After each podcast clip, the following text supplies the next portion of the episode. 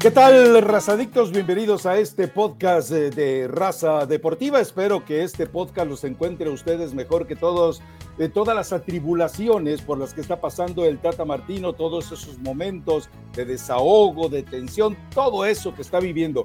Pero como es, eh, hoy vamos a, a ser solidarios con el fútbol mexicano. Como es el mundo del revés, vamos a empezar al revés este podcast. Elizabeth Patiño, ¿cuál es tu recomendación musical? La recomendación musical, ¿por qué al revés, Rafael Ramos?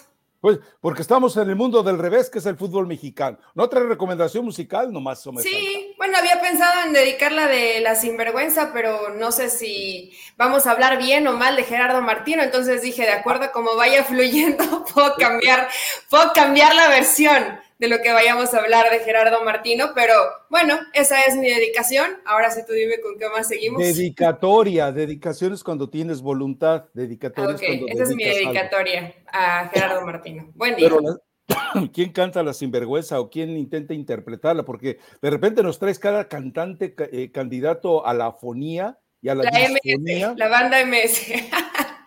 A la gente sí le gusta. Ayer fue a, fue a comentarme nuestra tocaya Elizabeth qué otras cosas podemos ir recomendando. Quieren, quieren variada en la recomendación, Rafa, pero le gusta la música de banda, entonces ahí está la sinvergüenza. Sí, por eso americanista. Es un americanista más que no cotiza necesariamente en, todo el universo Uy, de los razaditos. Entonces, eh, no, no te metas con. Mi tocaya sí tiene ese, ese bonus extra de poder opinar lo que ella se le antoje, aunque sea americanista contigo, en tu mundo, en tu universo. Acá, por supuesto que no. Pero bueno, a ver, eh, ¿por qué empezamos con el mundo al revés y por qué empezamos con la sinvergüenza que aparentemente se la está dedicando Elizabeth Patiño al Tata Martino, sus declaraciones, su comportamiento? Pero me extraña, tú te habías subido a la tatacleta todavía hace de dos semanas diciendo que la tatacleta iba a llegar al quinto partido. No, el tataciclo no va a llegar a ningún lado, Eli. A ver, la verdad es que sí, el, la exhibición tuvo buenos minutos, de acuerdo, pero también entendamos al rival y también leamos al rival en los primeros 30 minutos, porque después cuando Paraguay jugó a lo paraguaya, lo guaraní, pues México desapareció, les marca el gol que nos refleja que en México no hay defensas centrales, eso nos queda muy claro, y que el trabajo de contención en algún momento se descuida también. Y de repente entonces Paraguay, ¿qué dice? ¿Sabes qué? Me voy para atrás y aquí te espero, como se le han hecho a México, le clavan el gol, le entregan la pelota, el balón, perdón, le entregan la pelota, el espacio y dicen, ahora sí, acá te espero. Entonces, eh, queda claro que el Tata Martino no ha aprendido nada. A mí, a mí me llena de ternura toda la bola de, ingenuotes, inocentones y pispiretos que creen que si en cuatro años no pudo armar un equipo, ahora resulta que con cuatro amistosos contra selecciones no mundialistas, estamos hablando de Perú, Colombia, Suecia e Irak, de repente te va a generar el milagro. ¿Sigues en la tatacleta trepada, Eli, o ya te entró un poquito de raciocinio, sentido común, entendimiento? Mira, Rafa, aquí el problema es que tú crees que tienes la razón absoluta. claro. Eh, creo que ese es el problema de todos nuestros lunes y nuestros viernes, ¿no? Que crees que tienes la verdad absoluta, que nada más puede cambiar, que no hay la mínima posibilidad. bueno, pero cuando yo te veo es lunes y viernes. Eh, yo sigo creyendo que pueden cambiar algunas cosas de acuerdo al nivel individual de lo que pueda presentar eh, la selección mexicana ya un poco más próximo a, cuando se lleve a cabo la Copa del Mundo, pues van a seguir las mismas falencias, Rafa, porque históricamente eh, México le cuesta defender, le cuesta, no es una de sus, de sus principales virtudes, con mejores defensas. Eh, defendías un poco mejor, pero realmente pues esta camada en donde se espera muchas eh, situaciones de que a ver qué pasa con Johan Vázquez, que a ver qué pasa con César Montes. hay, tanta, hay tanta incertidumbre alrededor que creo que hoy no te da esa tranquilidad, pero yo sí pienso que si todos estos están en un buen momento, futbolística, futbolísticamente puede haber un rendimiento mejor de lo que hemos visto. El primer tiempo de la selección no fue malo. Entiendo que el rival tal vez no te exigió, el rival te estudió, te analizó, te esperó y cuando te esperó no supiste qué hacer, no supiste cómo reaccionar después. Era una rejuntado, Eli, de, de, Pero no te, gustó, ¿no te gustó la dinámica, el traslado de pelota, la velocidad del juego. No lo hacía mal la selección mexicana. Ah. Parecía un equipo arrejuntadito rápido de la Liga MX. Rafa no lo hizo mal pero los mismos problemas, no tiene gol, por ejemplo, ¿no? No, no, no termina defendiendo con el orden que se necesita, la gente en medio campo. Muy largo, muy con largo. Esa, este con ese ímpetu que siempre tiene de ir al frente, que me parece positivo, pero que de pronto dejan huecos en el medio campo. Entonces, son situaciones que tiene que corregir Rafa, pero esto que, que vive Gerardo Martino, no es exclusivo de la selección mexicana o no solamente pasa en la selección mexicana. Todos tienen esa idea de que sus jugadores puedan llegar en buen momento a la Copa del Mundo, ¿o no? Porque no tienes, tú dices, es que ya no tuvieron tanto tiempo, yo sé que no se tiene tanto tiempo, pero en general en la, en la selección, en esos partidos, pues no hay mucho tiempo para probar. Tienes que juntar a lo mejor en ese momento. Ese es el trabajo del seleccionador e imprimirle tu idea de juego. Hoy Gerardo Martino tendrá que apostarle sus fichas a que los jugadores que tiene considerados lleguen en buen momento. A ver, Eli, por favor, a ver, a ver. Eh, háblame de una figura que por temperamento, por fútbol, te pueda cambiar a la selección mexicana. Nomás dame un nombre, uno solo. Yo creo en Laines. O sea, yo creo que por su temperamento y su personalidad te podría cambiar un partido. No, uh, espera, espera, espera, estás hablando de un partido, yo estoy hablando de todo un compromiso. A ver, eh, me dices, a ver si, si, tú crees, ¿has visto jugar a Héctor Herrera en la MLS, Eli? Velo, por favor. Eh, ah, bueno, eh, ¿has visto jugar a Guardado? Nadie lo ha visto jugar a Guardado porque Guardado ya no existe más que en contrato. Bueno, pues ahí está tu Héctor, tu Andrés Guardado. ¿De quién más quieres que hablemos? ¿El Chucky Lozano? Chucky Lozano, el Napoli está arrepentido. Bueno, lo ofreció hasta a Guerreros de la Plata en este. y, nadie lo quiso. Es que es un Pero es que, Rafa, tú siempre ves el tema negativo. Es que Héctor Herrera, lo de Héctor Herrera tienes razón, no hay, no hay cómo discutir. ¿Y lo, de guardado? Lo de guardado lo veníamos platicando, ya le dan ahí su contrato porque se esperan hasta el final. No va a tener muchos minutos, pero va a tener, porque sabemos la cantidad de partidos y cómo se van administrando los esfuerzos y lo va a hacer Pellegrini y lo va a meter, de eso estoy segura que guardado va a jugar. ¿Cuántos minutos? Va a llegar No lo sé.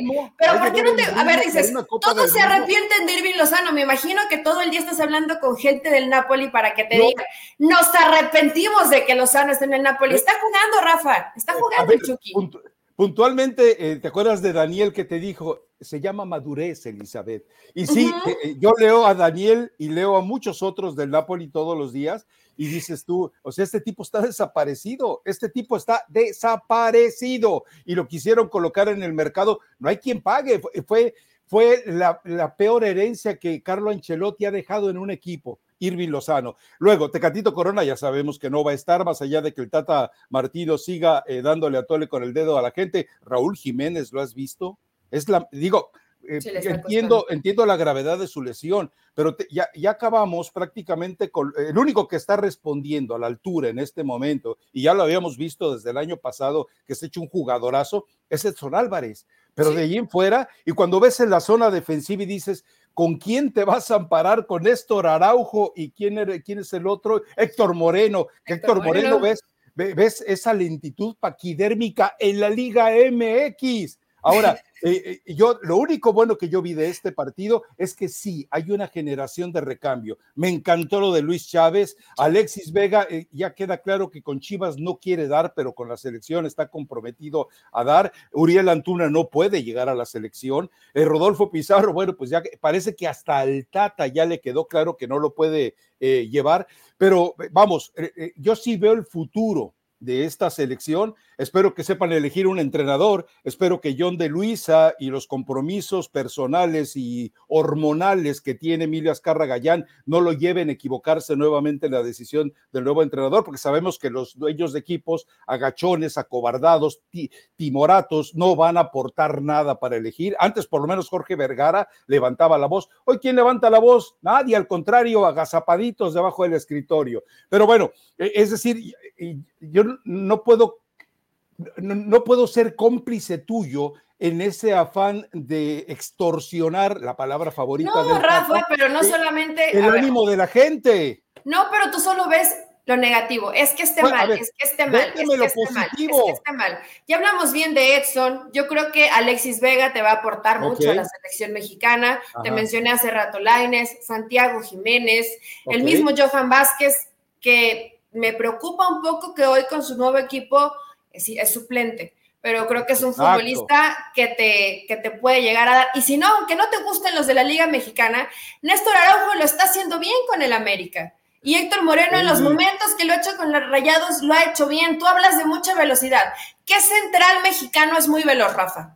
Hoy. y dime cuándo. Porque Rafa Márquez no era muy veloz. No, no, no. Él tenía otras cualidades, muy buena técnica, exquisita la técnica de Rafa Márquez, pero no, era, no era veloz. Difícilmente se tiene, se tiene un central muy rápido o lo acompaña, uno es muy rápido y el otro tiene más experiencia o es un poco más técnico. o yo creo que Héctor Moreno no tiene la velocidad, pero tiene la experiencia y tiene la experiencia que no tienen los demás, tiene copas del mundo, ha estado en partidos importantes y no lo ha hecho mal. ¿Me estás hablando de Néstor Araujo al que le hicieron cuatro en Argentina con tres errores de él?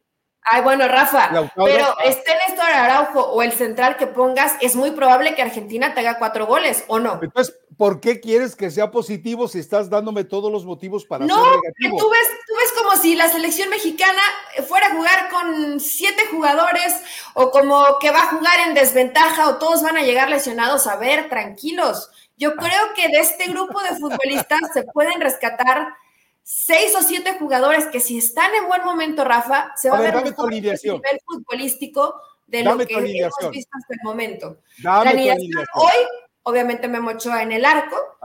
Tendrían, tendrían que ser, hoy es por el momento, Héctor Moreno y Néstor Araujo como centrales, porque son los que tienen más actividad y son los que están participando. Lateral derecho, yo pondría, yo pondría Kevin ¿eh? Álvarez, Lateral izquierdo, pondría, dudaría en si poner a Gallardo, ¿eh? porque he visto un par de partidos de Gallardo. No, no, ¿cómo Gallardo, Eli? En Rayados no lo he visto, es que no. ¿Cómo Gallardo? ¿Qué no ve los partidos? Espérate, sí veo los partidos de, Rayados, donde aparte he participado más como volante, pero yo no he visto a Arteaga Rafa. Y, las veces que he visto a Arteaga con selección, me deja muchas dudas, me deja muchas dudas, Artiaga. lleva Reyes. No estoy, segura que te, que te haga tanta diferencia entre Artiaga y Gallardo. Entonces yo creo que tal vez por los minutos que le ha dado en el, en el proceso de selección, probablemente sea Gallardo el titular. En medio campo pondría a Edson Álvarez, pondría a Luis Chávez y, y pondría a Héctor Herrera. Y arriba estaría a ver, a ver, a ver, espérame. Santiago Jiménez como titular. Espérame, espérame. Héctor Herrera, que es suplente eh, en la MLS, ¿lo vas a poner de titular en una Copa del Mundo? Héctor Herrera, Héctor Herrera, el que, e, e, el que en el Mundial de Rusia se le entuvieron las patitas a la hora del partido bueno, ese mismo Héctor Herrera, Héctor, Herrera Héctor Herrera, el que el Cholo Simeone, en cuanto se enteró que se iba a la MLS, lo mandó a la bodega, ese de verdad, ¿sabes qué? Ese Héctor Herrera. ese Héctor Herrera que tuvo siete muy buenos partidos con el Atlético de Madrid cuando era la cuarta opción y tuvo la posibilidad de jugar y, también se presentó en Champions. Y lo hizo bien y en la liga lo hizo bien. Es ese mismo Héctor Herrera, ¿eh, Rafa? No nos lo han cambiado, un poco más guapo tal vez, pero es el mismo que tiene la capacidad. A ver, Elizabeth Patiño, recuerda algo puntualmente. Eh, este Héctor Herrera, yo te voy a pedir que este fin de semana veas, ah, espero que lo pongan. Hágame el favor, el entrenador del Dinamo de Houston, póngalo un ratito para que Eli finalmente vea el desastre que es Héctor Herrera dentro de la MLS. No, Eli no está en condiciones. Ahora, eh, eh, eh, adelante, adelante. Bueno, ya lo sabemos, Alexis Vega, Jiménez y, Lozano, no hay más. Yo no pondría a Jiménez, Rafa. Yo pondría ah, a, bueno, a, Santi.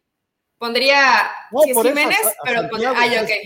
Eh, eh, Santiago, sí, yo estoy de acuerdo, tienes que irte con ellos. Ahora, el, problema también, entendamos, y esto no, me vayas a decir que no existe, eh, la, mafia que existe dentro del vestidor de la selección mexicana, que ocurre mundial tras mundial tras mundial, en el momento en que diga Guardado a la banca, Herrera a la banca, Moreno a la banca, Raúl Jiménez a la banca y el Chucky a la banca, en ese momento se le colapsa el vestidor y se acabó. O sea, se acabó todo para el Tata no, no creo que, de los que mencionaste, no creo que Chucky esté en la banca. Los otros, no sé, porque ya en este acto de rebeldía, de liberación, de destape de Gerardo Martino, pues que de pronto se atreva, ¿no? Sí, ya lo veo como que tantito hasta la, hasta el cansancio, hasta la M, de que ya está fastidiado, de que ya se hartó de que lo critiquen, de que lo responsabilicen, que siempre todo es culpa del entrenador, que no trabaja, etc, etc, etc. no. Pues sí, pero a ver, él no se había quejado, Rafael había hecho como ah, que la Virgen le hablaba, ¿no? Como que con ese ojo no veía, no leía y con la oreja no escuchaba. No te burles, no te burles. No, bueno, sabemos que un, un ojito nomás le brilla, pero no sé si vea bien. Ya, le estás diciendo que ojo de vidrio. Ave María Purísima. No, no sé por qué le brilla, Rafa. Igual y está enamorado. o se ve que le brilla, pero. a, ver, Eli Patiño, ¿cuántas temporadas tiene Luis Chávez en ese nivel? Yo creo que Luis Chávez tiene un año y medio así. ¿Cuándo lo descubrió el Tata Martino? Hace un par de meses. Entonces, Eli, eh, ¿cómo, que no es problema del entrenador un tipo que no ve a sus jugadores? Claro que es problema del entrenador. Eh, Pero Rafa, ¿tú crees que no lo ve? Yo creo que no. tal, vez no le, gusta o consideraba que la base de, ¿Qué no te gusta de un jugador que, tiene golpeo de balón de larga distancia, que tiene precisión en entrega de balones, que tiene espíritu de recuperación? O sea, con todos esos elementos, ¿qué no te puede gustar? Tal vez no le vio la personalidad, tal vez, a ver, Rafa, es que en, verdad en esta situación cuando empiezan a analizar a los jugadores, y a mí me llama mucho la atención, todavía no tengo como probablemente ese feeling, pero escucho a, a, varios entrenadores y he escuchado de primera división, no solamente de Pachuca, de jugadores que yo veo muy bien, que dice, no, pero este jugador le falta y es que no has visto que no recibe perfilado para... Y a lo mejor son detalles muy finos que no lo percibimos y decimos, mira qué bien juega, ahorita podemos decir qué bien juega Luis Chávez. A lo mejor Gerardo Martino no veía algo que le terminaba de convencer y hoy se ha ido puliendo. Yo creo que Chávez tiene un año y medio bien, pero este torneo, Rafa, específicamente este torneo y el pasado han sido muy buenos. Jugadorazo. Jugadorazo lo de Luis Chávez, pero ahora apenas lo está descubriendo. Entonces sí es un problema del entrenador. Ahora, eh, de repente, eh, además de la incapacidad o de la necedad de no verlo, me llama la atención una coincidencia en las declaraciones del Tata Martino. Él dice, eh, esa, la solidaridad del grupo va a terminar uniendo dentro de ese ambiente de pesimismo. Y yo me pregunto, él no entiende que si no tiene un líder, el jugador mexicano en un escenario de, pesimismo se encoge, se reduce, se hace como un armadillo, se hace bolita dentro de su propio miedo. Ya lo, ahora, no lo sabe, lo entiendo, pero le va a pasar como con Osorio ante Brasil, ¿eh? Ya están listos para jugar el partido de su vida y hasta Rafa Márquez, hasta tú Guardado, hasta tú Herrera, hasta tú Moreno, hasta tú Chicharito, calladitos de miedo. ¿Tú crees que eso cambió en cuatro años, Eli? ¿De veras? No. Gracias. no, eso, eso no me has ganado una, ¿eh? No me has ganado una. Sí, ya, te gané varias, Rafa, pero en eso, pues no, no creo que haya, no creo que haya cambiado mucho, porque además, pues siguen siendo los mismos, a excepción de Javier Hernández, ¿no? Eh, pero eso es un problema que ya tiene desde hace rato eh, la selección mexicana, y ahí sí no es culpa de Gerardo Martino, Rafa. El liderazgo no se compra en la farmacia, el liderazgo lo tiene el jugador. Entonces, eh, realmente en la selección mexicana han faltado líderes y además líderes positivos, no solamente ser líder o que el grupo te siga, sino realmente que sea un liderazgo positivo, que cuando la situación es adversa como hoy, hay, haya jugadores que den la cara, que estén presentes, que hablen con sus compañeros, que no solamente sea la labor del entrenador, sino el jugador que se convierte como el segundo entrenador de los jugadores que los acompañan, sobre todo la gente de experiencia Hoy yo veo en esta selección que no hay quien levante la mano, ¿no? A ver, es que eh, el, escenario es que cuando tú no tienes un líder en la cancha, el entrenador se convierte en el líder en la cancha. Pero tampoco yo le veo esa personalidad a Martino. ¿Quién les ladra? Así lo digo, ladra a los jugadores. Taylor no es el Tata Martino. Entonces, ¿quién es el que maneja eh, los estados anímicos? Un tipo que insulta e increpa y veta a un jugador como Carlos Salcedo y a otros más que tal vez seguramente ignoramos. Luego, el Tata Martino en sus declaraciones dice que siente un ambiente, una campaña contra él. Tatita, pues apenas te estás dando cuenta, güey, porque la forma en la que se, te han tratado así, los exentrenadores, que ya no puedo llamar entrenador, Yogo Sánchez no lo llamo técnico, le llamo ex técnico, me queda muy claro. Y exjugadores sí, pues, pero son cuestionamientos válidos. Ahora me, va a decir el Tata Martino, eh, es que yo creo que sí, Eli, fíjate en eso. Me parece que el clima es más rabioso en México hacia la selección que en Argentina. Te, explico por qué. Final Copa América. Eh, a la hora de las preguntas, un, montón levantando la mano.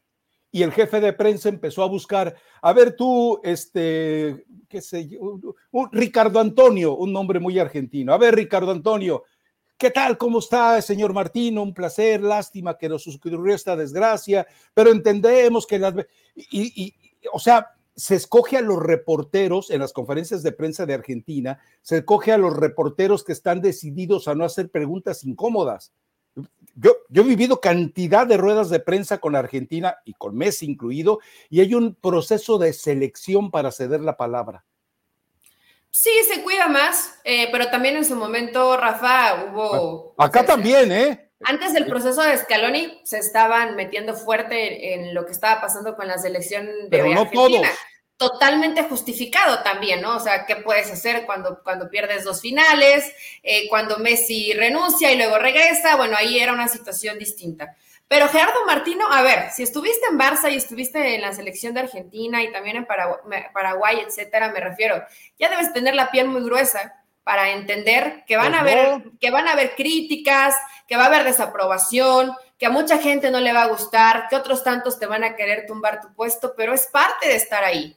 Cuando estás en el pedestal o te aplauden o te escupen. Si no estás listo para eso, Rafa, pues Gerardo Martino no era el técnico para la selección mexicana y que además que la selección nos encanta y hay muchos como tú que todo lo ven mal, que todo es negativo, que este no debe estar, que el proceso ha sido pésimo, que todo es terrible. El gran pecado de Martino es que perdió los partidos importantes contra Estados Unidos. Ah, bueno, uno lo termina empatando.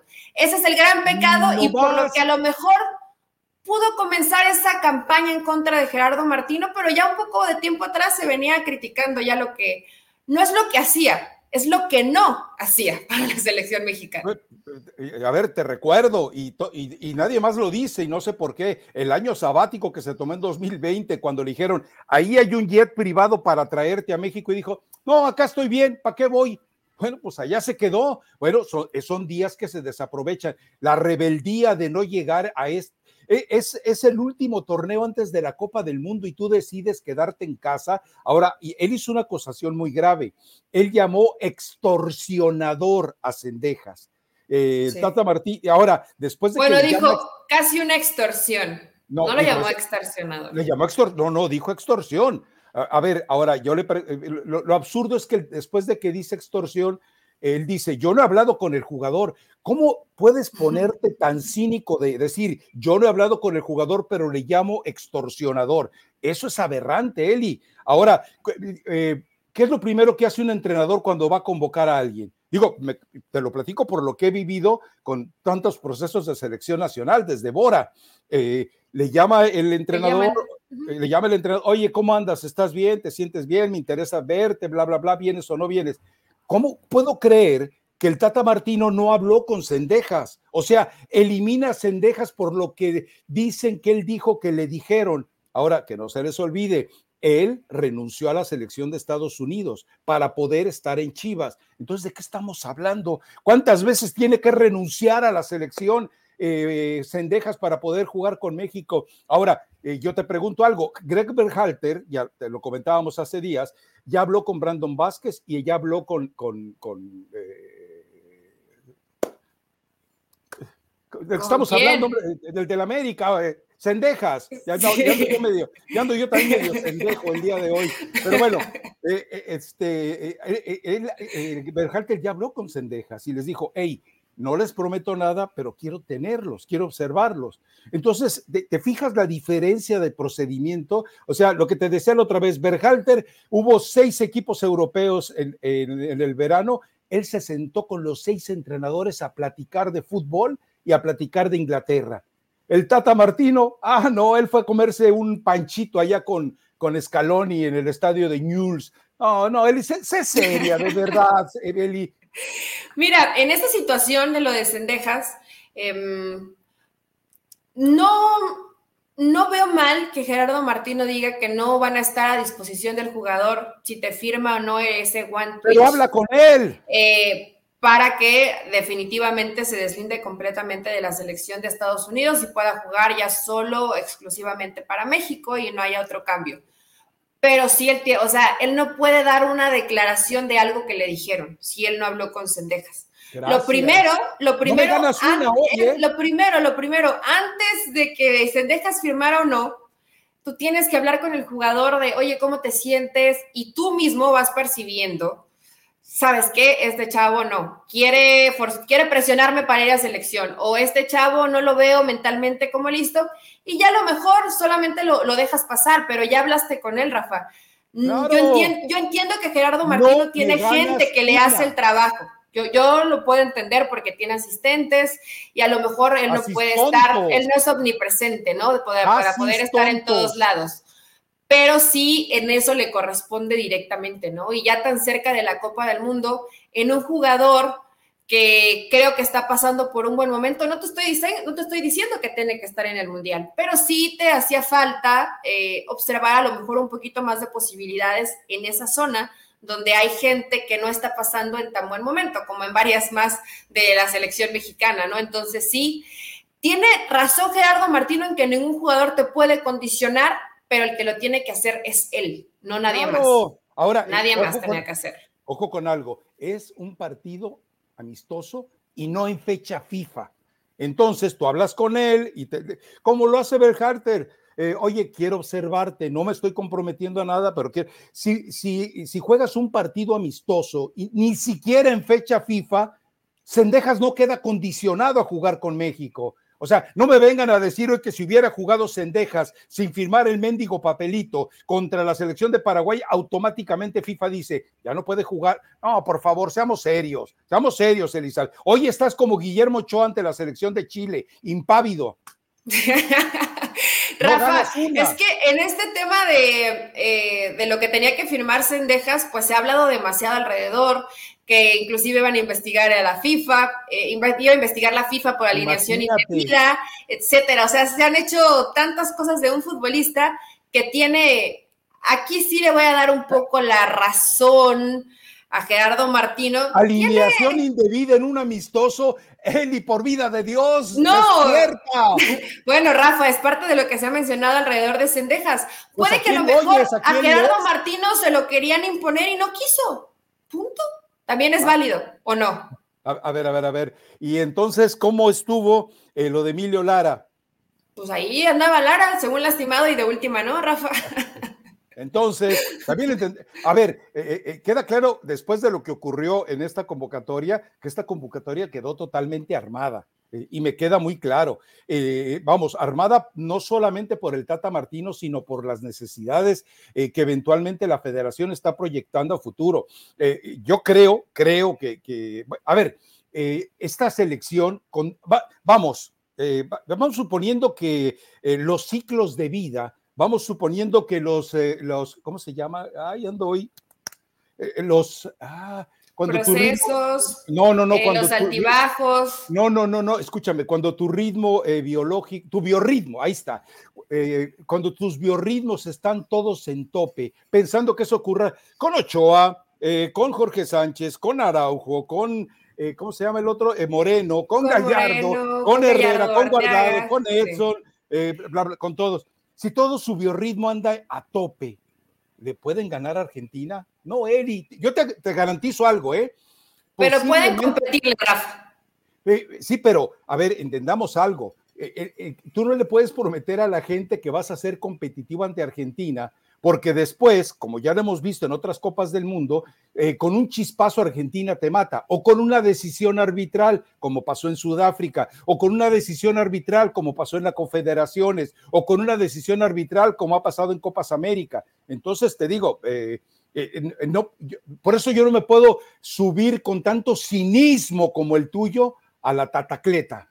No, Rafael, no es cinismo, pero a ver, no es prometer, pero si, el, como dices, biorritmo se alineara, si los astros se alinearan, si todos los jugadores llegaran en un muy buen momento a la Copa del Mundo, se le puede competir a Argentina ¿Por qué te va a ganar? Por calidad individual, pero siempre la calidad individual se va a anteponer ante lo que puedas hacer bien de equipo, pero puedes competir bien, Rafa. O sea, hoy te digo, Argentina te mete cinco, todos llegan bien a la Copa del Mundo y a lo mejor quedas 2-1.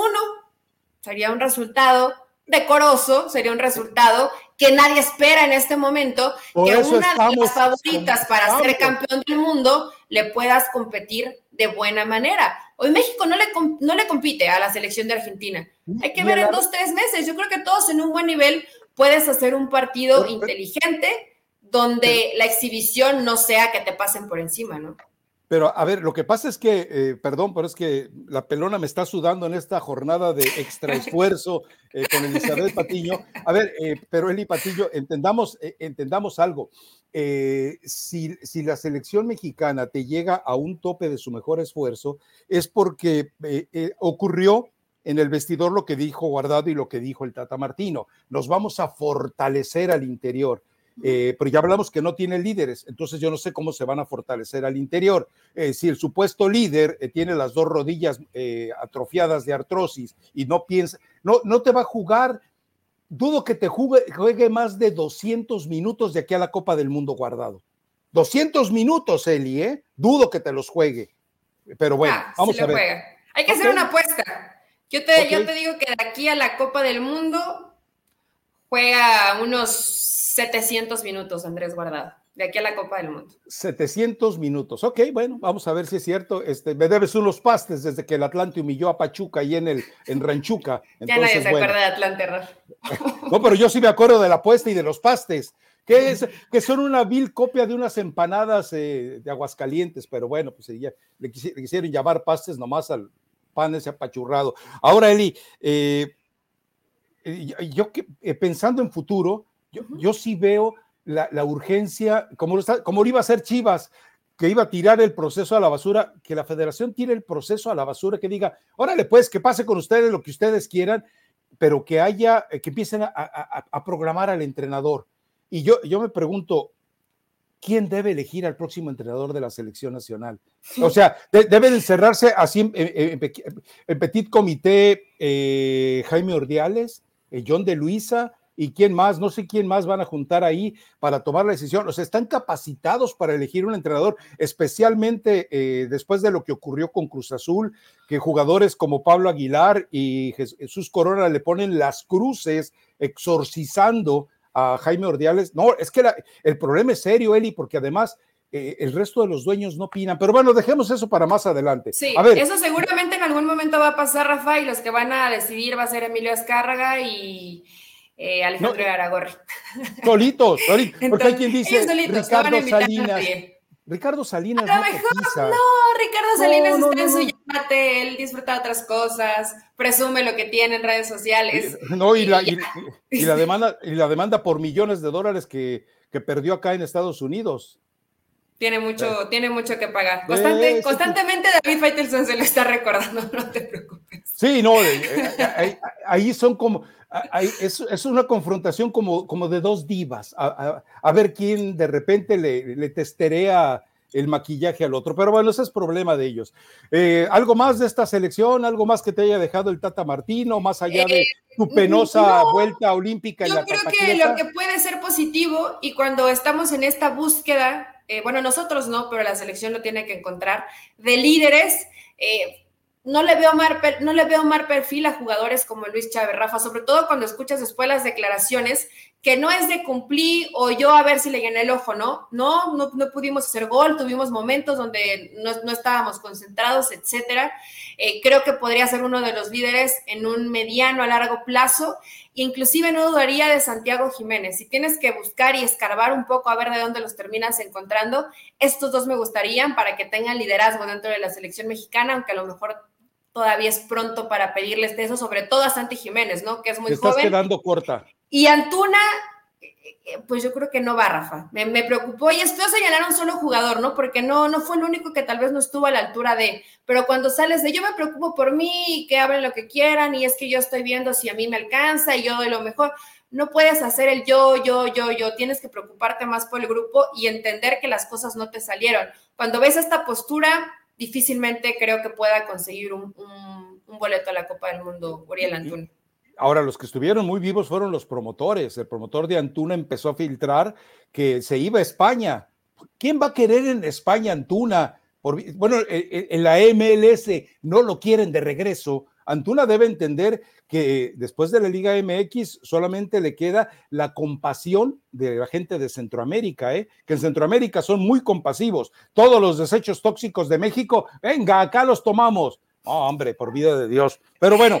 No, no, es un mal jugador, no es un mal jugador, pero creo que hoy no pues, está en un momento para hacer selección. No es un mal jugador, pero no centra correctamente, pero no dispara correctamente y no hace goles, como igual que Gallardo, no centra correctamente, no dispara correctamente y, y en los mano a mano los pierde todos. En espacio pues, y en el mano a mano no es malo.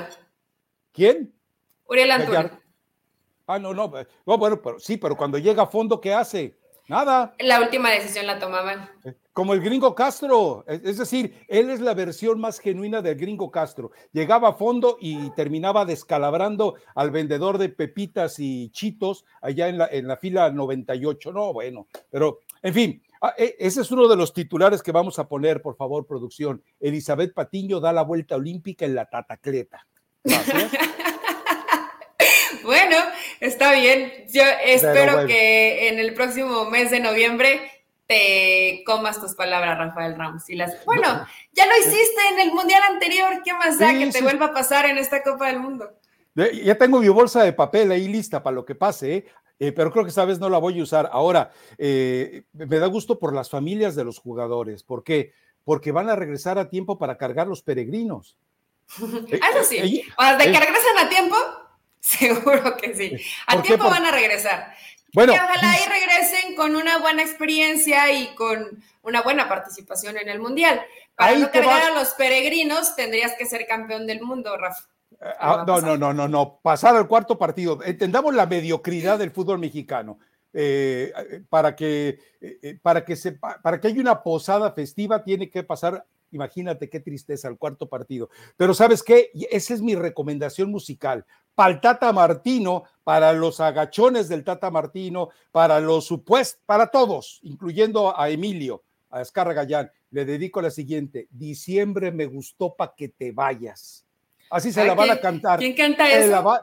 Eh, José Alfredo Jiménez, diciembre me gustó para que te vayas, que sea tu cruel adiós mi Navidad. ¿No has oído esa canción? No, Rafa. A ver, a ver, a ver. En verdad es así, no, ¿eh? Pero ni siquiera. ¿En serio, Eli? Diciembre me gustó para que te vayas, no, no, no me la sé. No, no es, es, una canción de José Alfredo Jiménez, pero bellísima, digo, como, como todas sus canciones. Es una canción que puedes apagar la luz de, una, de un rincón de una cantina, pedir que te lleven una botella del mezcal de los Patiño y decir, ahora sí, aquí que me caigan todas las desgracias.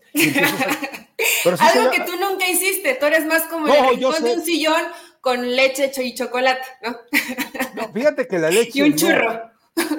Fíjate que leche, no, no, pero un cafecito, sí, un cafecito de los que yo me preparo, no, hombre. Déjame ver quién la canta, Eli Patiño, pero oye, eh, eh, eh, ya, ya moviéndolos a la fecha, lo de Necaxa, digo, perdón, lo de Puebla, Dios mío, ¿qué, es este arbitraje? Dios mío, que el arbitraje, Dios mío, la, la estadística marca 10 partidos de Puebla sin ganar debe ser preocupante seguramente eh, para la. Pero es lo que tú decías, es un equipo que sufre, sufre, sufre y cuando dice, hey, ya ganamos, sí, venga, échale para adelante y vamos a ganar. No más que esta vez no les alcanzó. No les, no les termina alcanzando, les roban terriblemente, Rafa. Eh, no, bueno, estuve escuchando la transmisión y después. Ah, o sea, ¿no viste el juego? No, no, no, me refiero a que a veces le bajo un poco el volumen, pero ahora ah. sí lo estuve escuchando y en la transmisión dijeron que lo que se había marcado al final era eh, que obstruía, que obstruía en la visión de, eh, del arquero, por eso es que se anula el gol. No es por la supuesta mano que realmente ninguna toma te dejaba ver si lo tocaba la mano o no. pero, viste todas las tomas Sí. ¿En qué momento le estorba al, al portero, Eli? Es que en mi percepción no lo hace Rafa, pero según eso es lo que estuvo, estaba estipulado en la, en la cédula o es lo que dijo el árbitro. Entonces, es por eso que se termina anulando ese gol, que para mí era legítimo, que Puebla aceleró, pero no le terminó por alcanzar, ante un partido que se volvió así, ¿no? Como abierto, como a ver quién pierde. y vamos a intentarlo. Un partido que se rompió total, totalmente y que los dos intentaron y aunque Puebla merecía ganar el partido, bueno, pues por el arbitraje le terminan sacando el resultado.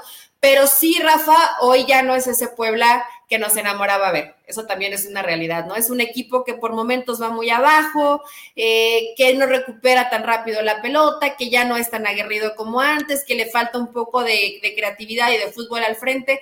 Es saber qué hace Néstor Araujo, eh, Néstor Araujo, a ver qué hace Araujo, a ver qué hace Araujo o a ver qué hace Cortizo, pero de pronto hasta, hasta ayer Araujo me parece pecando de recortes, ¿no? Tres, cuatro pues trata de hacerlo un poquito más fácil para ayudarle a tu equipo. Estaba perdiendo segundos importantes. Dos cosas. Una se llama Amarga Navidad con José Jiménez ah, y es una obra de arte que ni las 500 canciones que eh, pudieron haber estado como top del reggaetón igual en poesía. Jamás. Y la otra es lo de Cortizo. Ese, si, tú, si el Puebla logra tener 11 cortizos en la cancha, aquello sería fantástico. Sí. Sí, sí, sí, Cortizo, pero ya tiene varios para. en realidad tiene ya toda la temporada haciéndolo bien, Rafa, pero, no le, pero no le termina alcanzando a Puebla, ¿no? Es lo que debe preocupar al Arcabo, es que, no tampoco, pues no tiene mucho equipo. O sea, tiene un equipo justito que de pronto trata de hacer una o dos modificaciones, pero sí le, le cuesta trabajo. Y bueno, pues tendrá que remar contra corriente. Todavía tiene puntos para meterse a la reclasificación, pero hoy este Puebla difícilmente lo veremos como sacó el, torneo pasado a Rayados, etcétera, lo que ha venido haciendo en esas instancias finales, ¿no? Yo no lo veo hoy con esa tranquilidad que antes tenía el Arcamón y se le ve frustrado y encima el arbitraje te perjudica, pues imagínate. Sí, lo que me extrañó fue que el, que maneja los, el tweet, el Twitter de... La enfranjadísima estaba muy calladito, o sea, como... Sí, habitualmente revienta más. Se resignó, ¿no? Como que dijo, ya nos perjudicaron, ya que... Habitualmente siempre le está como metiendo un poquito y cargando la mano a cuando hay decisiones arbitrales que los perjudican. Pero alguien lo censuró. yo no sé si alguien ¿eh? ya le dijo, bájale un poquito a los desmanes que haces durante los partidos porque no les está gustando a los árbitros o pues por ahí una venganza, ¿no, Rafa? Digo, de pronto el arbitraje es rencoroso y si estás reventándome y hablando mal de mí, pues te quito un gol para que, se, para que se extienda la racha y llegues a, 10 partidos. Entonces, no, no fue un mal encuentro, a mí me gustó, Gallos tampoco lo hizo mal, pero no, no defiende muy bien, le costó trabajo defender a Gallos. Pablo Barrera como por su quinto aire, mandando ese centro espectacular, y Ariel Nahuelpan, ¿no? También buen momento. No, Huelpano, ese, ese panadero frustrado, yo no sé qué le han visto, pero ese tipo ya deberían de quitarle la visa y la posibilidad de trabajo en México. Pero bueno, a ver, eh, eh, yo, yo, no puedo creer que, hubiera desperdiciado dos horas de mi vida en San Luis contra Cholos, porque Eli Patiño, me prometió que los dos eran los caballos negros de este torneo. Eli Patiño me dijo, cuidado con Cholos, porque Baliño es el guardiola del mundo qué vergüenza de partido. Así es un En verdad, Rafa costó, ayer lo decía un poco de broma en el grupo que tenemos para, para programar el podcast de hoy, pero en verdad sí fue un partido difícil de terminar de ver. Sí lo terminé de ver, me puse un poquito contenta cuando vi a Rubens en la cancha, eh, pero bueno, al, fin, al final, ¿de qué se quejó Rubens? Ah, se quejó de que se tardan mucho en hacer los cambios, los árbitros, el cuarto árbitro, y que lo tienen que hacer un poco más rápido. Lo que tienen que hacer ellos es más rápido en la cancha, ¿no? Porque realmente fue eh, muy pobre el espectáculo, eh, intentos por ahí medio aislados, pero futbolísticamente no hay nada que rescatar de este partido. Rafa, un muy mal partido, donde a los dos les surgía ganar. Un empate no les sirve de mucho y probablemente sea un torneo más del lado de, San Luis, porque yo creo que Cholos lo tienen un poco abandonado desde, desde hace rato. Pero en el lado de San Luis, después de lo que hizo la campaña anterior, esta campaña ha sido mala para San Luis. Sí, sí, la verdad es que sí. Bueno, eran tus caballos negros. A ver, vámonos, vámonos con lo que se viene para hoy. Necaxa contra León. Bueno, no sé si quieras opinar algo, pero yo no espero nada de este juego. Yo me voy a concentrar directamente. Uy, lo que pasa es que el otro tampoco está para más, eh, Juárez Cruz Azul, pero bueno, pues en algún momento tendrá que eh, mostrar eh, Cruz Azul una cara digna en este torneo, ¿no? Bueno, es que hoy le echamos buena vibra porque está el Potro Gutiérrez. De Necaxa contra León, creo que puede ser un partido interesante, Rafa, sobre todo por el tema de León, ¿no? Si esa victoria les sirve un poco para, para resurgir y para tomar confianza. Necaxa sabemos que es un equipo que no lo va a poner partido de León? Y que es un equipo bastante intenso. Fue una victoria accidental y accidentada de León. Pero muchas veces se necesitan esas victorias, Rafa, para ah, retomar un poco de confianza. Entonces yo creo que este no va a ser un mal partido. Y Juárez Cruz Azul, Juárez, eh, pues es un animador de la Liga Mexicana. La realidad es que no, no compite. Y Cruz Azul que quiere pues aprovechar una buena racha que de pronto pudiera llegar a darse para poder meterse a la liguilla del fútbol mexicano no tiene mal equipo, terrible lo de Escobar, ¿no? Qué mala noticia. Eh, pobre de Cruz Azul, porque es de lo mejor que tiene. Hay, quien pues culpa al, hay quien culpa al Potro. Yo no estoy tan de acuerdo en que sea responsabilidad del Potro, porque él, él, le pregunta al jugador y al médico cómo está. Y si Escobar dice yo puedo, yo sigo, yo quiero, pues también es muy complicado, ¿no? Y aparte, en el momento, eh, porque me ha pasado, Rafa, cuando tienen esa lesión, hay unos que no les, que no les duele tanto. O sea, que, que como que creen que pueden seguir y obviamente cuando empiezan a enfriar y cuando salen tardan en sentir el dolor tan intenso, ¿no? Porque me dicen que es un dolor muy, muy fuerte cuando se rompe el, ligamento cruzado, pero que no lo sienten tan intenso al principio. Entonces, bueno, pues lamentablemente para, para Escobar, porque es de lo mejor que tiene Cruz Azul, y los veía diciendo que seis meses, ¿no, señores? Seis meses Seis meses en lo que empieza eh, ese proceso de eh, que te den de alta. Después viene la adaptación a la cancha, la rehabilitación un poquito más intensa. Es casi un año cuando te rompes el ligamento cruzado. Y hay que esperar eh, la reacción en la cabeza, ¿no? Esa todavía es más, más peligrosa. A ver, yo, yo solamente vi un partido así que, que diga. Pachuca Santos, grupo contra grupo, buen partido. Santos viene de buena racha. Eh, tiene cinco partidos sin, sin derrota, está jugando bien. Y Pachuca, bueno, después de la cátedra de fútbol que dio ante Toluca, yo quiero pensar que como local vamos a ver a unos tuzos encendidos. y aparte que este partido tiene picante, Rafa. Grupo Orley, Grupo Pachuca, hay que ver cómo le sale. ¿Escuchaste las declaraciones de Miquel Arriola? Que anda de vacaciones como el Tata también en Europa y él anda en España diciendo que la mejor comida, que bla, bla ay, farsante. Pero, pero, ¿sabes qué es lo peor? Que siempre que habla de algo bien, algo malo pasa en México.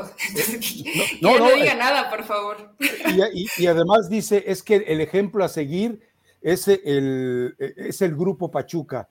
Miquel, firmaste tu sentencia de muerte, Miquel.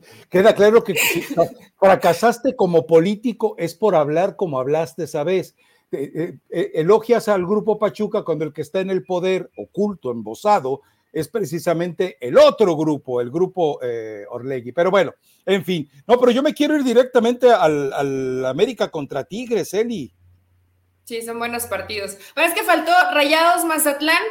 Fíjate, me asusté porque el miércoles cesaron al técnico de Mazatlán, pero femenil. Y pone cesado técnico de Mazatlán y yo, ¡Ah! no puede ser que hayan sacado a Gabriel Caballero, ya tomé respiro, sacaron al técnico del, equipo pero femenil y bueno, puede ser un, buen partido ante, pues no voy a decir mis rayados, pero no me desagrada este rayados con Bucetich, aunque tú digas que es el rey mío. Atlas Pumas, Atlas Pumas es un muy, muy buen partido, Rafa. Espérame, espérame, ¿cuántos puntos lleva eh, eh, la bucicleta? En los últimos eh, nueve, doce que ha disputado? Sí, ha empatado, creo que cinco. Pero de todas maneras sigue, de todas maneras sigue sumando, Rafa. Sigue sumando y no está, ah. y no está jugando mal y tiene un equipazo rayados. Entonces va, a estar bien en el torneo, ni modo, aunque no te gusta, va a estar en el, liderando la competencia. Es así, rayados.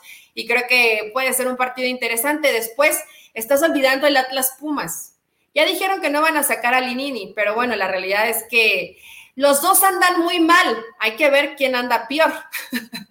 yo yo quiero pensar, yo quiero pensar que es fundamental para Pumas ganar este partido, ¿no? Probablemente Atlas, pues ya con el bicampeonato hay cierta resignación de que a lo mejor en ese torneo no les va a alcanzar, pero para Pumas, otra derrota, no sé cómo se levantaría Linini y compañía, ¿eh? Juega, eh, eh, no he revisado si está Juegan en Guadalajara. No, no, no, no, juega eh, Julián Quiñones, nuestro paisano, no sé si es veracruzano o acapulqueño, pero sí, sí juega.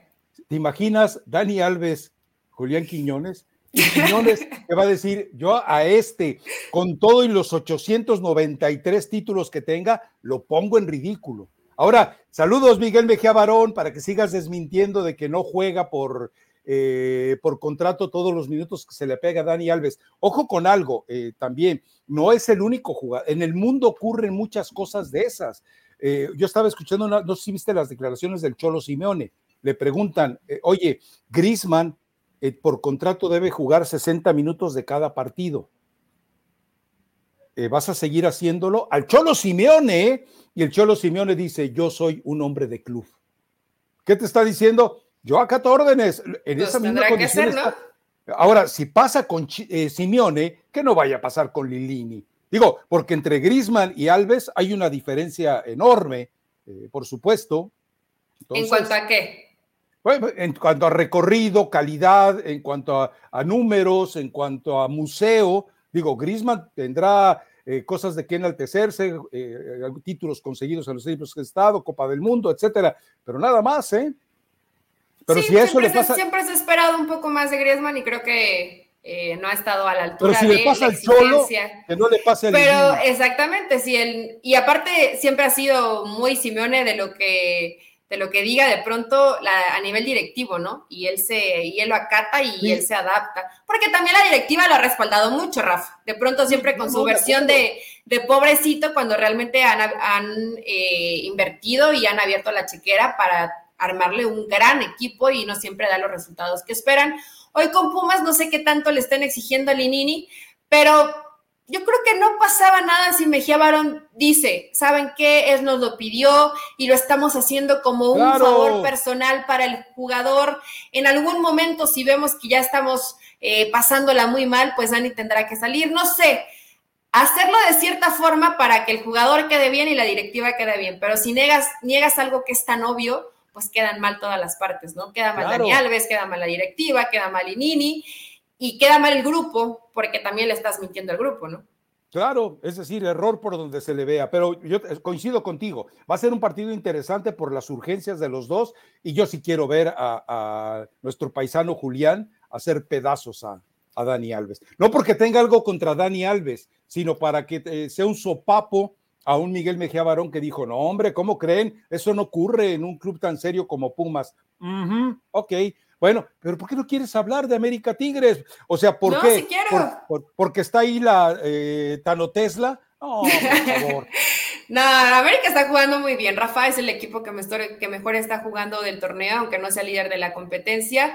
Eh, ya al parecer Lara, pues iba a estar, eh, lo va a poder considerar el Tan Ortiz. Henry estuvo haciendo algunos disparos a gol, pero eh, bueno, no, no se siente al 100% físicamente, probablemente no va a ser, no va a ser titular, pero yo creo que sí lo van a llevar a, banca, al que también ya dieron de alta a Roger Martínez y comentaban que también puede ser otro, de los jugadores que aparezcan en banca, pero yo creo que el Tano no va a arriesgar eh, a su mejor delantero, porque hoy Henry es su mejor delantero, esa es la realidad, ¿no? Entonces, pues a lo mejor le dará algunos minutos dependiendo de la exigencia. Y del otro lado, Tigres, pues esperemos que a Miguel Herrera ya se le estén acabando los pretextos y el equipo realmente responde en la cancha. Es un partido eh, que creo que vamos a disfrutar. O sea, no, no imagino a Tigres con una postura cobardada, ¿no? O, muy tirado para atrás.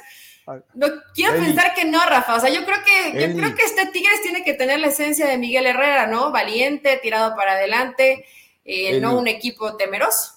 Eli, si, si, si juega echado pa'lante, como dices tú, eh, ¿Sabes lo que va a pasar con, los jugadores que el América normalmente coloca detrás de la segunda línea de defensa y pegaditos a los, a, los centrales? Los va a hacer pedazos. sí, pero también hay que trabajar. Eh, a ver, hay alguien que yo creo que se relame los cabellitos pintados, eh, los bigotitos, todo, se hace así, se chupa la mano, se pasa la mano, y es Córdoba.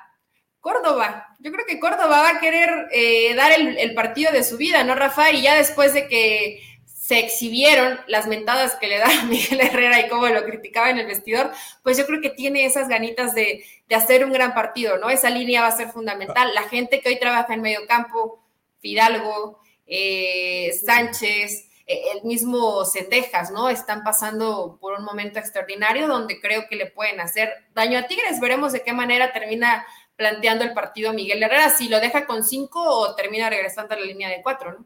Yo creo que, yo creo que Miguel Herrera eh, eh, sabe que no puede perder este partido, no quiere perder este partido. Él, él, eh, para él hay la misma situación emocional que la que eventualmente tiene Córdoba. Guiñac, ya sabemos cómo, cómo despierta habitualmente ante el América. Todo eso nos permite pensar que será un buen partido de fútbol de mucho manejo táctico. Es decir, el América obviamente no se va a salir de lo suyo, eh, pero además eh, lo, que, lo que el América tiene es, es, una riqueza en la banca que Tigres no tiene.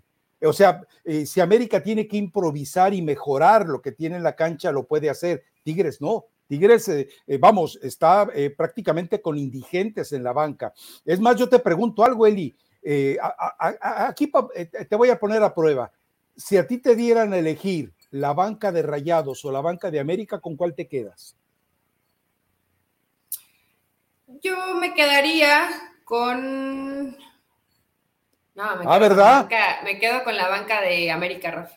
Claro, es decir, hoy es el mejor plantel de la Liga MX. El más caro sigue siendo el de los derrochadores, despilfarradores. Pues es que tienen mucha gente enfrente, ¿no? Pues tienes a Aguirre, tienes a Berterame, eh, de pronto si no está. Eh, ¿quién puede ser? Si no está Ponchito, está Pizarro, y si no tienes a Craneviter, y si no tienes a Celso Ortiz, y si no tienes a Maxi Mesa, y o sea, es que si hay mucho, si hay mucho de dónde elegir. Pero acá, por ejemplo, si no tienes a Richard, tienes a Kino, y yo creo que es casi del mismo nivel, ¿no? O sea, no, no cambia mucho. Y de, ah, bueno, hasta, hasta Jonathan Dos Santos creo que no ha desentonado tanto cuando entra, ya recuperó a Roger Martínez, tienes al Ayun como una alternativa, o sea, tienes creo que ciertas cositas ahí en la banca, Viñas. E, es que eh, para, para establecerlo, en la banca del América tiene jugadores oro. La, banca de, Rayados, cuando tienes a Gallardo y a Pizarro, tienes oropel, tienes confetti. Entonces, bueno, para que quede claro. A ver, eh, eh, ¿algo más que quieras comentar sobre la jornada? Yo creo que sí, el, último, el último partido era bueno, Rafa. Se te estaban olvidando las chivas. Toluca Chivas. ¿Las qué, perdón? Las chivas. oye, ¿viste que te criticaron muy feo en el, podcast? O sea, dice que, que, le faltas al respeto a las chivas. ¿Por qué? Porque no, porque me da igual si ganan o pierden. No, yo creo que puede ser un, buen partido. Eh, le pegaron duro a Ambris en el partido que, perdió contra Pachuca, entonces yo creo que. Pues le pasaron por encima. Sí, sí, le pasaron feo por encima. Además, Toluca vuelve a ser local, Rafa, contra Guadalajara. Entonces, veremos si sigue la buena racha de, de Guadalajara, de Ricardo Cadena, o Toluca se, se hace valer en su cancha, ¿no? puede ser un gran partido, puede ser un gran partido porque Toluca Gana Chivas 2-1, 2-1, 2-0. ¿En serio? Sí. Yo veo a Toluca un equipo muy dinámico. Yo creo que empatan a dos goles. ¿Tú crees que empatan? Bueno, ok. Sí. Eh, Aunque, mira, mira que me estoy arriesgando. Toluca es un equipo que recibe muchos goles contrastando con Chivas, que es una de las mejores defensas, ¿eh? Entonces, eh, a ver, Vamos a ver si, mi pronóstico se cumple, pero creo que Toluca va a ir y va a buscar el partido, Rafa, y lo va a encontrar. Vamos a ver un equipo que presione y que asfixia a Chivas, cómo termina reaccionando, ¿no? Y en el fondo, en el fondo, ¿qué hacemos? En el fondo con la velocidad de Chivas, en el fondo con los desdobles de, Beltrán, en el fondo, eh, si finalmente se conecta con, eh, con Alexis, como lo han venido haciendo, no, Eli, pero bueno, ok, te, tomo la apuesta, vamos a ver, van dos apuestas en un mismo podcast. Y te guardé una pregunta para el final, porque yo sí traigo esa obsesión, esa obsesión, pensar en el 2026. o sea, para, mí, para mí el 2022, ya, ya, o sea, a la basura, vámonos, se acabó, no hay nada que hacer. No, sí, ya, o sea, para México, para México, ya sabes, diciembre me gustó para que te vayas. Escucha esa canción de Amarga Navidad, por favor. Te vas, te vas a enamorar de ella. Es más, eh, vas a destapar una botella de mezcal y vas a decir, me vale el gorro lo que venga en el resto del día. Pero eh, te pregunto, eh, piensa que es diciembre de 2022, reunión de la junta de dueños, como le dijo Erickson a, estas asambleas, y de repente dicen, ¿saben qué? Vamos tomando una voz aislada, una voz entre la muchedumbre. Vamos preguntándole a Eli Patiño ¿Qué entrenador debe hacerse cargo del proyecto a 2026? Sí, sí, no me vayas a decir que, que ten, eh, no me vayas a decir que, que, Marcelo Gallardo, no, no, no, no, no, de, de, de, la fauna. Posibilidades de la fauna. sí, del zoológico que hay en México. A ver si coincidimos, yo ya dije, a ver si coincidimos. Sí, yo creo que Guillermo Almada. Mm, no. ¿No, no coincidimos? No, no, sabes, y no me gusta cómo juega, ¿eh? Pero digo, si tratas de, si, si, si la meta es eh, por lo menos meterte al quinto partido, que se va a meter, porque ya sabemos que, eh, ¿cuántos van a ser? 48. Entonces, seguramente se va a meter el quinto partido, que no significa que se meta a cuartos de final. Eh, yo voy con el Tan Ortiz, ¿eh? Yo voy con el Tan Ortiz. Te voy a decir por qué ¿En serio, Rafa? a ver, no me lo, esto sí no me lo esperaba, ¿eh? ¿Cuándo lo dijiste? Yo sé, no yo sé, a ver, pero te explico, o sea, ah, escúchame, a ti, atiende, diría el profe Restrepo. Eh, eh, Almada nos ha demostrado algo que al paso de los, eh, son cuatro años, ¿eh? Son cuatro años. Entonces, que al paso del tiempo él termina erosionando sus propios proyectos, termina teniendo conflictos con directivos, termina teniendo conflictos con jugadores, termina teniendo conflictos en el vestidor. Ahora, si tú me dices, yo le voy a entregar el equipo Almada en diciembre de 2025, voy contigo. Para mí, Almada, si le entregas el equipo en 2025, en diciembre, dices, tienes seis meses para este mundial, voy contigo, Eli, me la juego con Almada. Me encanta el trabajo de Almada, pero eh, el Dan Ortiz demuestra que a su estilo, a su manera, te va a llevar un proceso de cuatro años. No te lo va a hacer explotar desde dentro, como me queda claro con Almada. Y yo creo que él, eh, yo me iría con él. Ahora, si me das, eh, eh, en un proceso consciente, yo elijo al Piojo. Ya lo dije yo, mira, director de selecciones nacionales, Javier Aguirre. Técnico nacional, el Piojo. Auxiliares técnicos, Mario Carrillo y Memo Vázquez Padre, que no sé cómo esté de salud. Y, vámonos, échele para adelante. no, Rafa, no coincido contigo. Yo creo que Tan, Tan Ortiz ha hecho un muy buen trabajo con el América pero no le veo todavía esa experiencia, probablemente todavía no tiene la capacidad de, no, no de conocimiento, que probablemente le falta mucho todavía por aprender también, pero la capacidad para soportar lo que se viene cuando diriges a una selección, como hoy lo está sufriendo Gerardo Martino, ¿no? Que imagínate ya por los equipos que ha pasado, nivel selección y nivel club, y le cuesta trabajo, imagínate el Tan Ortiz, al año se nos pone a llorar. No, no, yo creo que eh, yo creo que no tienen, ni siquiera le veo la personalidad, se me hace un tipo muy tranquilo, y tú sabes que en la selección mexicana tiene que ser de, tiene que ser no, no, no, pero tiene un perfil bajo, un perfil de un tipo eh, bonachón, buena onda, y yo creo que en la selección mexicana necesitas mentadas de madre, Rafa, si no, no reaccionan. Para mí, Guillermo Almada me parece espectacular, porque hablas de un proceso, sí, de cuatro años donde asfixia, pero donde no tiene tanto tiempo para asfixiarlos. Los momentos van a ser muy claves para trabajar. Entonces, yo creo que Guillermo Almada sería espectacular, la intención de cómo juega, la intensidad de cómo juegan sus equipos, la velocidad en cómo lo hacen. Hay, eh, varios jugadores de este proceso que ya va a conocer porque los está teniendo con Pachuca. Entonces, para mí Almada sería la mejor opción y que no se, y que no se deja andar mangoneando convocatorias y ese tipo de cosas. Probablemente va a tener que ceder en unas, en unas cuantas, pero yo creo que Almada tiene el carácter para estar al frente de la selección mexicana. celebro tu inocencia, pero yo te pregunto, ¿tú crees que el grupo Orlegui y, Emilio le van a entregar al magnífico enemigo eh, Jesús Martínez el manejo de la selección nacional?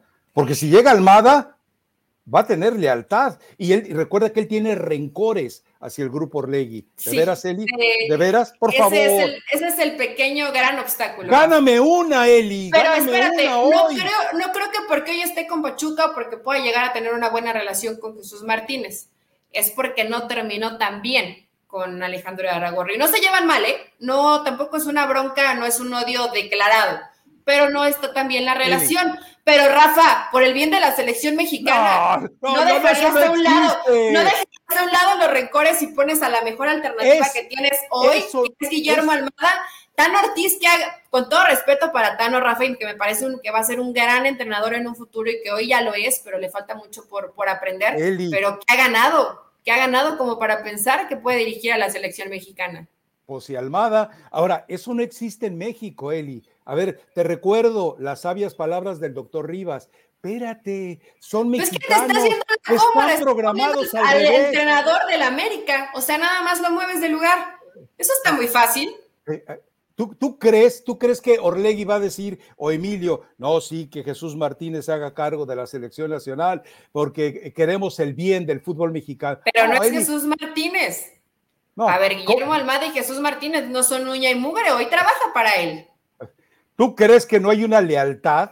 Ahora, eh, ojo con algo, yo, yo pregunté, Resulta que eh, la relación Iraragorri y Almada sí está dañada. Bueno, creo que hasta de Tinder lo borró ya Iraragorri a. ¿Se andaba buscando en Tinder? Imagínate, ya lo bloqueó. Porque ahí sí, ahí sí va a haber problema. Pero, yo sabía que la relación no era pésima, o sea, no así declarado el odio o el rencor. Lo que realmente le molestó a Iraragorri fue que pues que se fuera con alguien de Grupo Pachuca cuando todavía se supone que no estaba listo el trámite de su salida, pero eh, al final, Rafa, yo considero que Aragorri es un tipo sobre todo inteligente. Puede ser rencoroso, pero es inteligente. Y si le conviene a la selección que sea Almada, a lo mejor puede ceder un poco. Te fuiste por la fácil, ay, sí, que pongan al del América. Si hubiera sido tan, si no, que pongan a cualquiera que esté en el América. ya, te dije, si a mí me dan a elegir, yo digo, Javier Aguirre, selecciones nacionales, el Piojo Herrera ahí, eh, Nelly Simón, por supuesto, y, de, auxiliares Mario Carrillo y Memo Vázquez. O sea, para mí ese, esa es la fórmula ideal. Pero sabes qué? Normalmente, y hay gente que, nos deja muchos mensajes eh, en, el, en, video, eh, le, damos esas opciones. A ver, piense, va a salir algún tipo como de esos enajenados como el chuletero de Texas y el chocolate de Phoenix que van a decir que Ricardo Cadena. Pero a ver, elijan, elijan. Miguel Herrera, uno, eh, Tan Ortiz, dos, Guillermo Almada, tres.